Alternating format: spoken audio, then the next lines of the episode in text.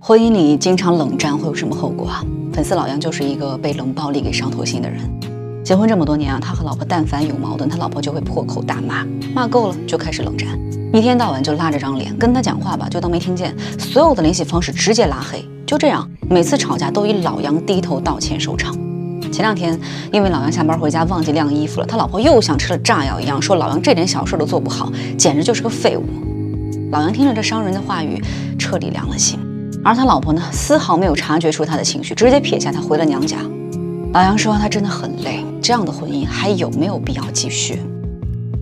听完老杨的经历，你是什么感受啊？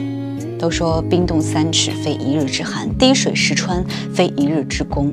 当男人开始收回自己的爱的时候，说明他之前呢已经失望了太多次。很多女人一发生矛盾啊，就把理智丢一边儿，老公讲道理她不听，哄她呢她就端起架子冷处理。躲老公啊，就像躲猛兽，白天不让进身边，夜里不让进房间，发消息不回，打电话不接，三天两头的还往娘家跑，把老公耍得团团转。她还觉得理所当然。要知道，一个男人愿意哄你，不是因为他没有尊严，是因为他还想保住这个家。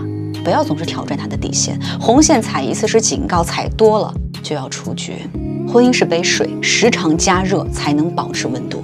你总是用冷冰冰的态度去对待，一次两次还好，时间久了呢，你的冰冷会超出他能承受的界限。即使他的心还想继续拥抱你，他的冻僵的心啊，也不允许了。冷暴力伤人伤己，火热的爱情不该被冷暴力浇灭。赶紧回头看一看你身边的男人吧，别等到他被你伤到没有勇气拥抱你，那就来不及了。婚姻啊，要学会经营。如果你有什么不懂，就来找仙宇聊聊吧。